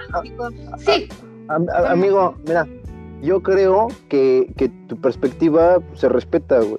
Pero a mí me hace ruido que, que tú ahorita dijiste una frase eh, cuando expusiste el tema, que es la creatividad se, se acaba. No, güey, o sea, la creatividad es la fuente del arte, güey. El, arte el arte es trascendental, güey. O sea, el arte siempre va a ser consumible, güey. O sea, el cine no va a acabar, solo se va a adaptar. O sea, es, es la evolución del Pokémon. O sea, ahorita lo que a las dijo Frank... cadenas de cine, no al cine. Y, y fue lo que te dije, o sea, las cadenas actuales de cine tal vez acaben, pero cuando esto vuelva a llegar a un estándar de adaptación social, güey, van a resurgir nuevas. La inversión privada siempre espera la oportunidad para generar más capital. Y Por eso Y ahí va a estar, invirtiendo en, en nuevos eh, en en, nuevas en- en- streaming. en- en streaming, o sea, sí, eso queda claro, amigo. Pero va a llegar a un punto de sobresaturación en el mercado de streaming que la mejor alternativa va a ser cine para muchos empresarios, güey. O sea, ahorita la competencia en streaming es eh, va a venir acompañada de otras experiencias, como cuando fue el PlayStation, el Nintendo y No, llegó el no, Nintendo Mira, mira, mira, mira, mira, que tú podías interactuar, Espérame, César, una- César, César, deja Ajá, que Leo termine. de que tú podías interactuar con el juego. Yo creo que va a venir esa nueva etapa en las películas, meterse como un par de lentes y quizás uno actuar en la película, compadre. Ser parte de la escena. James Cameron está desarrollando esa tecnología, amigo, que es la tecnología este, de realidad virtual sin necesidad de lentes, que la experiencia sea Ahora sensorial meterse a en la, a. Sí, o sea, es lo que estamos diciendo, amigo Leo, es la evolución del Pokémon, o sea, a mayor, a mayor este necesidad de consumo, mayor creatividad para vender el ¿Sabes lo que producto. pasa? Y eso va a ¿Sabes lo que ocurrir. Ahora, pregunta, pregunta Leo. Leo, déjame preguntarte algo. Eh, tú estabas defendiendo el mainstream Sí. y ahora estás diciendo que va a morir. Explícanos. Yo estoy- no, no, yo estoy diciendo que va a morir el cine, las grandes cadenas. Pero yo, yo defiendo a el modelo de películas eh, hechas eh, por, por fábrica. Avengers 1, Avengers, ta, ta, ta, ta, eh, está rápido y furioso, que son asquerosas, pero la gente las ve. Ahí está Chernobyl saliendo un tiburón de, de una poza de, de un estacionamiento. Gran, gran aporte de Frank al cine. Pero la gente no Mejor. Toreto es mi héroe, güey, Toreto es No, mi el- héroe, cabrón. El, el, el, el- el tiburón saliendo estacionamiento. saliendo. Quiero salir de un charco, ¿no? Sí, es lo mejor, ¿no? Ah, ya, me perdí, lo siento.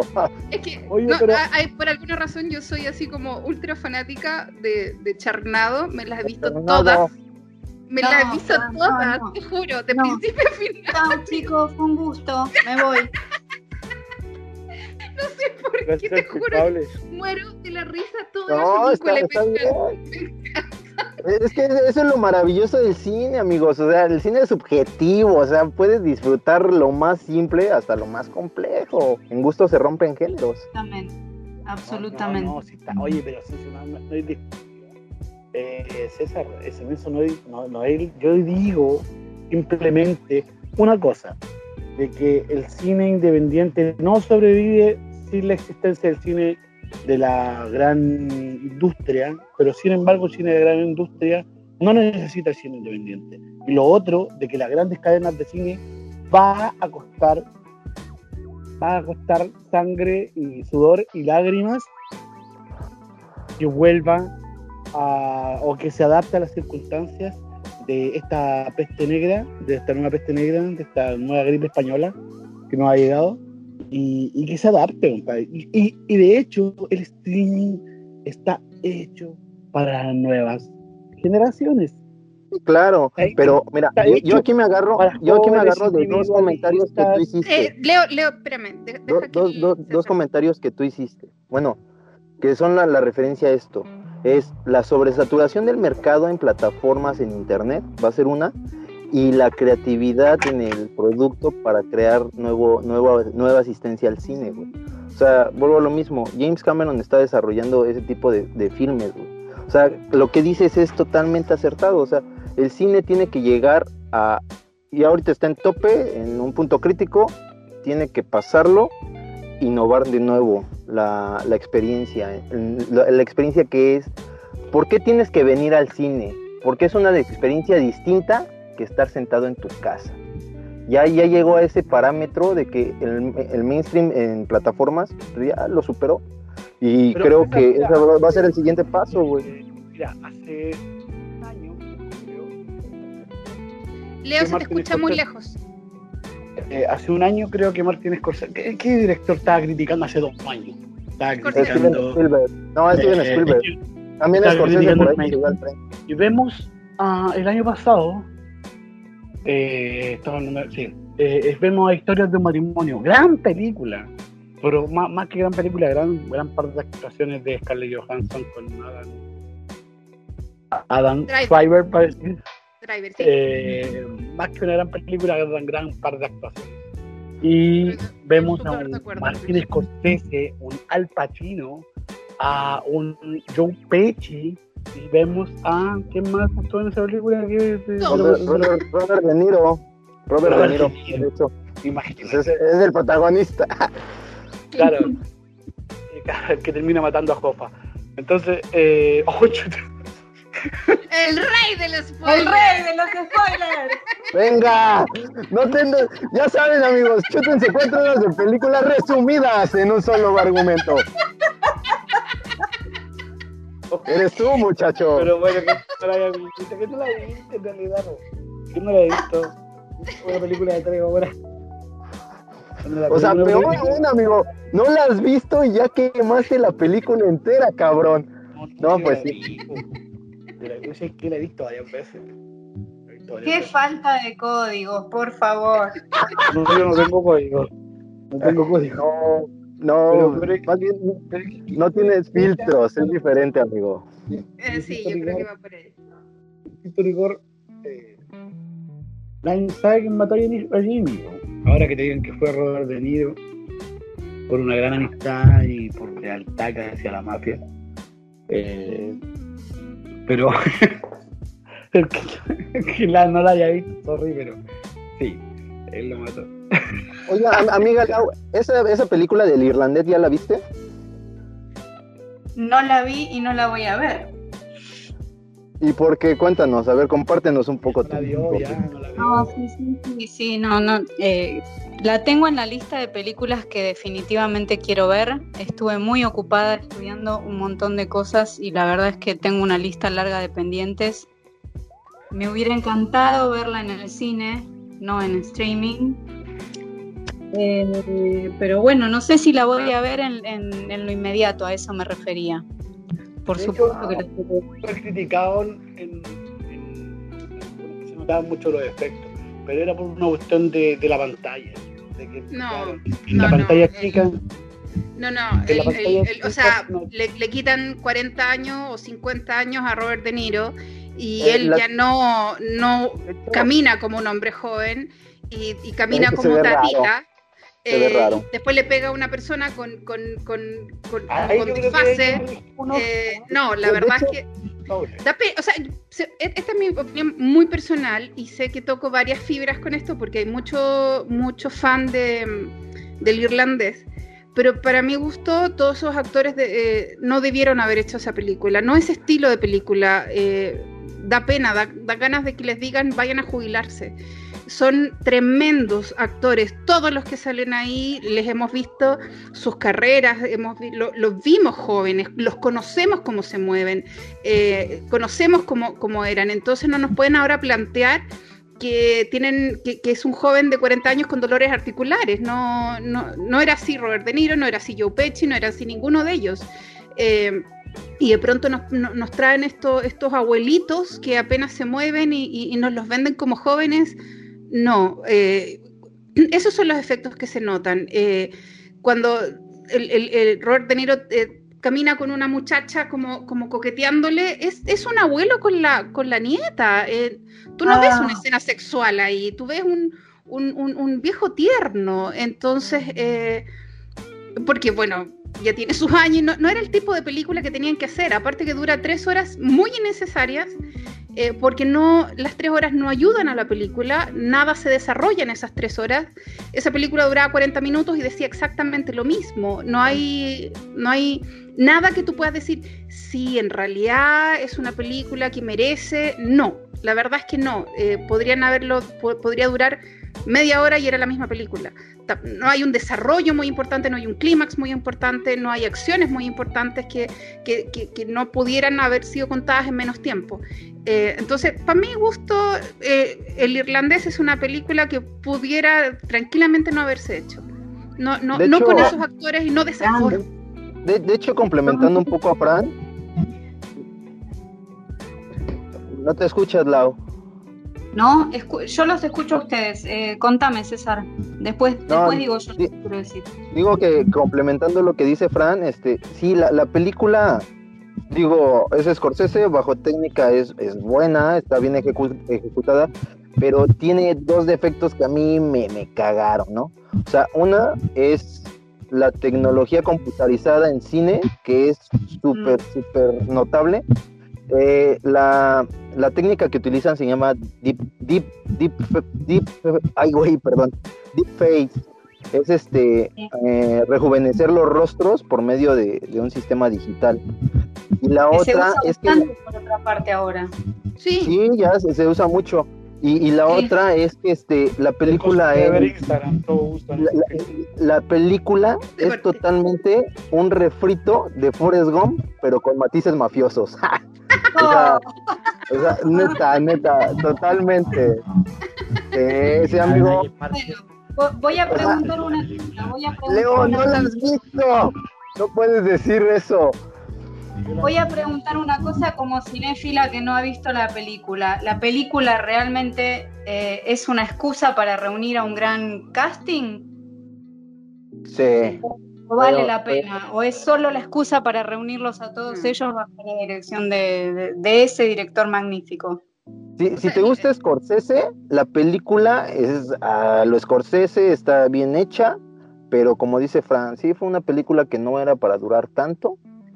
Y pues solo fue, ah, ahí el marketing fueron los actores, no la historia. Esa es la Claro. verdad. Eso era lo que suponía. y las actuaciones tampoco, o sea, eh, tampoco hay una buena dirección de, de- de cada uno de ellos. Ellos son, son ídolos, son, son, son referentes, no, no, y no están bien, bien llevados, no. No hay algo que tú Bueno. digas, aquí, aquí está brillando De Niro Bueno, en su bueno. mejor momento. No, no. No hay al- una al- sola. Joe Pesci, Joe Pesci. Oh, es, es Joe Pesci, yo le rezo Joe Pesci. eh, es, es el grande y es el gran pequeño, digamos. Y no, Es que yo creo que No. Yo creo que Netflix para Bueno. entrar al mundo de, de grandes ligas dijo, "Ma- Martín, ¿cuánta plata necesitas? Ya necesito tanta plata. ¿Sabes qué, Martín? Llama a tus cuatro amigos, a tus tres amigos, a, tu- a tus amigos de la, de ahí, de la parrillada, de la barbacoa, del asado, de los fines de semana, y haznos entrar a la gran al gran negocio. Y Es que- ¿Quién? Con es el Pacino, Robert De creo Niro, que- con Netflix ya tenía, la, ya tenía Es que- películas es- es de a lo- Robert De Niro. Es, es- es a- es a lo que voy. Creo que la película eh, llegó en un momento de polémica, porque fue cuando Es- Steven Spielberg le tiraba mucho al, mainstream en plataforma, y Scorsese dijo, no, pues es que al final del día sigue siendo cine, ¿no? Y, y pues la realidad es que, pues ahí como dices, digo, se acercó Netflix, a Scorsese, ¿sabes qué? Pues hazme algo chingón, pues como hago algo chingón, pues, con estos güeyes que son así instituciones del cine. Sí, pues, se llevó a cabo, la película tuvo mucho hype. Que, que lo que sí rescato de la película, y eso sí es cierto, es que sí te dan muchos datos históricos de lo que fueron esos años en Estados Unidos. En eso sí, es- está bastante. Históricamente, históricamente es muy interesante, sí. eh, eso es, es de, de- de- de, pues ahora sí que de recalcar, porque sí te da como que para acervo cultural, pues algunos datos ahí relevantes. Estoy de acuerdo. O sea que es una película anti-mainstream llena de actores mainstream y con un director mainstream.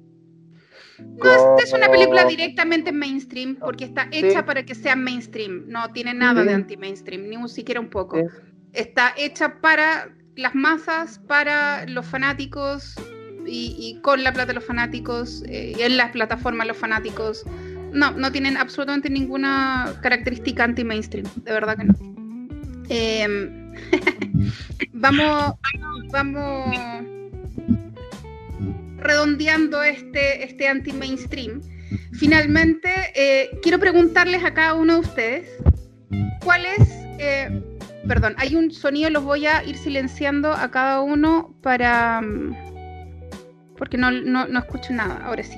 Había un sonido de fondo, los voy a ir, vayan desilenciando, eh, ah, eh, perdón, vayan activando el micrófono cuando les pregunte, por favor, porque hay un sonido de fondo que, que está ahí, eh, medio extraño. Eh, quiero preguntarles a cada uno cuál es su visión del anti-mainstream, qué creen que es eso y por qué llama tan poco la atención. O sea, porque hay un tipo de cine que simplemente no llama la atención siendo de calidad. Por supuesto que si hay cine malo puede calificar, calificar como anti-mainstream, pero eh, es tan malo que nadie lo va a ver. Ok, de acuerdo, pero estamos hablando de cine que sea de calidad, que tenga características eh, ¿por qué creen que llama menos la atención que, el mainstream? ¿Por qué creen que existe el mainstream y no el mainstream? Les dejo la pregunta abierta. Comencemos con Lau, ¿te parece? Y nos despedimos. Bien. eh, bueno, literalmente se puede definir al mainstream como la tendencia o la moda dominante o de la mayoría, ¿no? Desde ese punto de vista yo creo firmemente que el anti-mainstream es necesario, aunque más no sea para poder definir el mainstream. Eh, por, por opuestos, por empezar.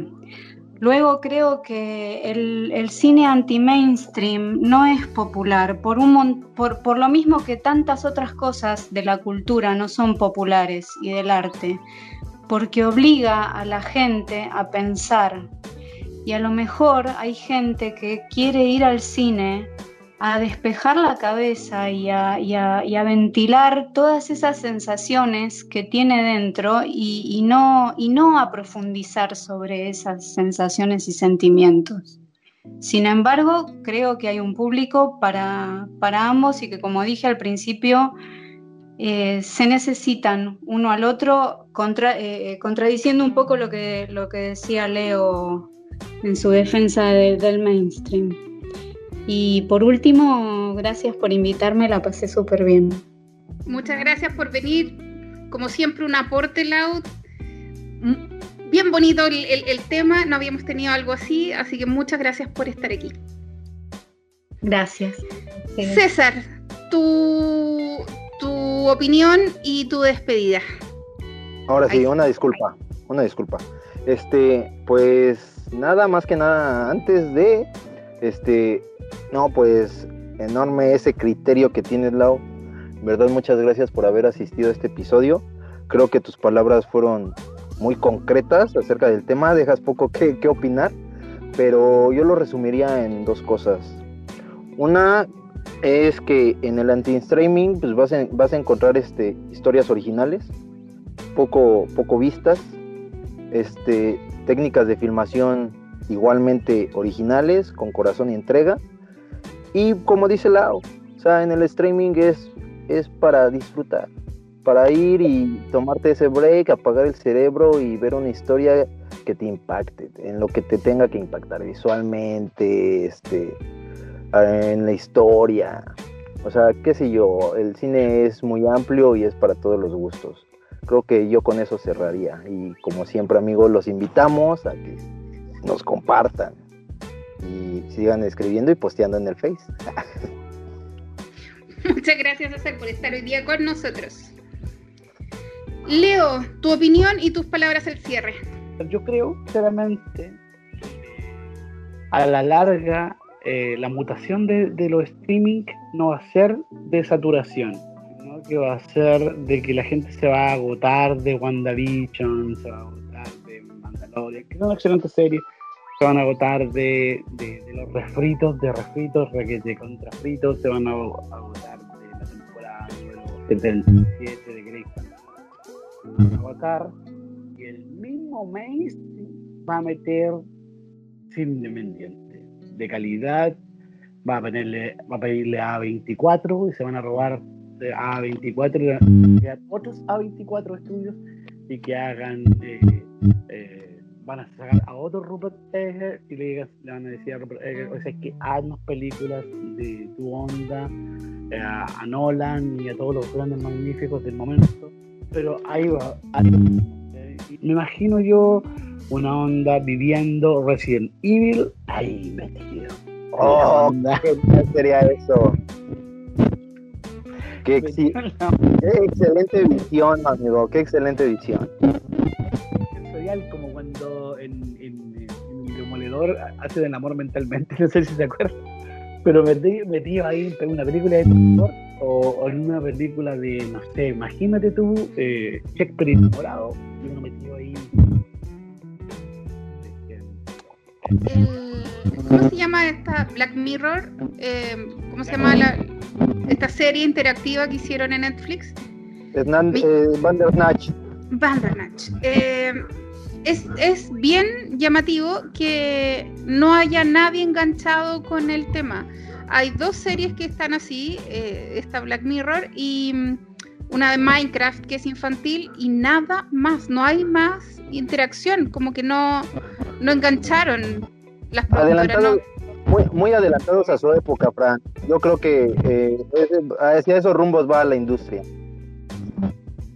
En Sí. tres- dos, tres añitos más lo vamos a tener y la gente ya no le va a tener tanto miedo y si predijo Ray Bradbury en Fahrenheit 451 va a suceder, gente, va a suceder.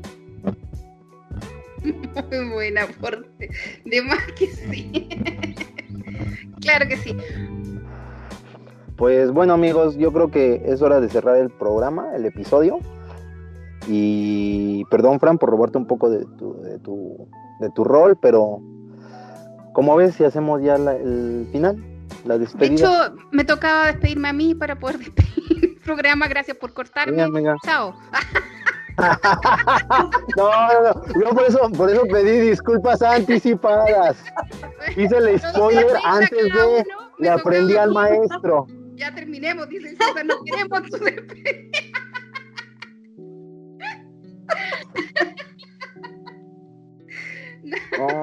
Bueno, tremendo episodio, ¿eh? Tremendo. un saludo a nuestro host eh, oficial, Antonio. Espero, eh, bueno, no, no le voy a hacer el, el- la sombra, pero, pero espero haber estado un poco a la altura de, de- de nuestro gran host. Yo siempre le tiro muchas flores a Antonio, eh, porque lo tiene natural. El- el- a pesar de estudiar audiovisual, no, no tiene estudios en, en, en- locución, pero le sale automático. eh, así que bueno, muchos saludos a él. eh, siempre, siempre los cuatro, cada vez que falta uno, eh, nos extrañamos. Así que bueno, esperemos que el próximo capítulo podamos estar todos. Eh, atención, sospechosos. eh, vamos a eh, transmitir en vivo los Oscar. Vamos a estar discutiendo sobre si una película se lo merece, no se lo merece, sobre si es la cuota de no sé qué cosa, que seguramente va a haber mucho conflicto ahí en vivo. Ustedes no saben la cantidad que se edita detrás, así que ahora nos van a poder escuchar ahí mismo. Eh, vamos a tener abierto un chat para que podamos interactuar, así que los esperamos para hacer nuestra primera eh, producción en vivo para los Óscares que serán el 15 de abril. Y lo más Eh, probable es que sea por Facebook. para que vean, ¿ven? Así que van- va a estar más amplio, van a poder escucharlo desde, desde sus celulares o computadores o notebooks o tablets donde estén, sin necesidad de descargar más allá de la aplicación que ya seguramente tienen. Eh, síganos en nuestras redes sociales, Facebook, Los Sospechosos de Siempre, Instagram, Sospechosos-podcast, eh, Spotify, LSS y Anchor, que tiene también el enlace directo hacia Spotify. Muchas gracias por escucharnos. Gracias por llegar hasta aquí. Comenten en, en nuestras redes sociales. Un abrazo. Chau. Chao, chao, chao. Chau, luego. muchas gracias. Bye, me despido por Antonio y por Leo también. Hasta luego. Antonio, vuelve por favor. Somos un pausa. La culpa es mía, la culpa es del invitado. La maldición de nosotros. Sintonícenos. Hasta la próxima. Bye, bye.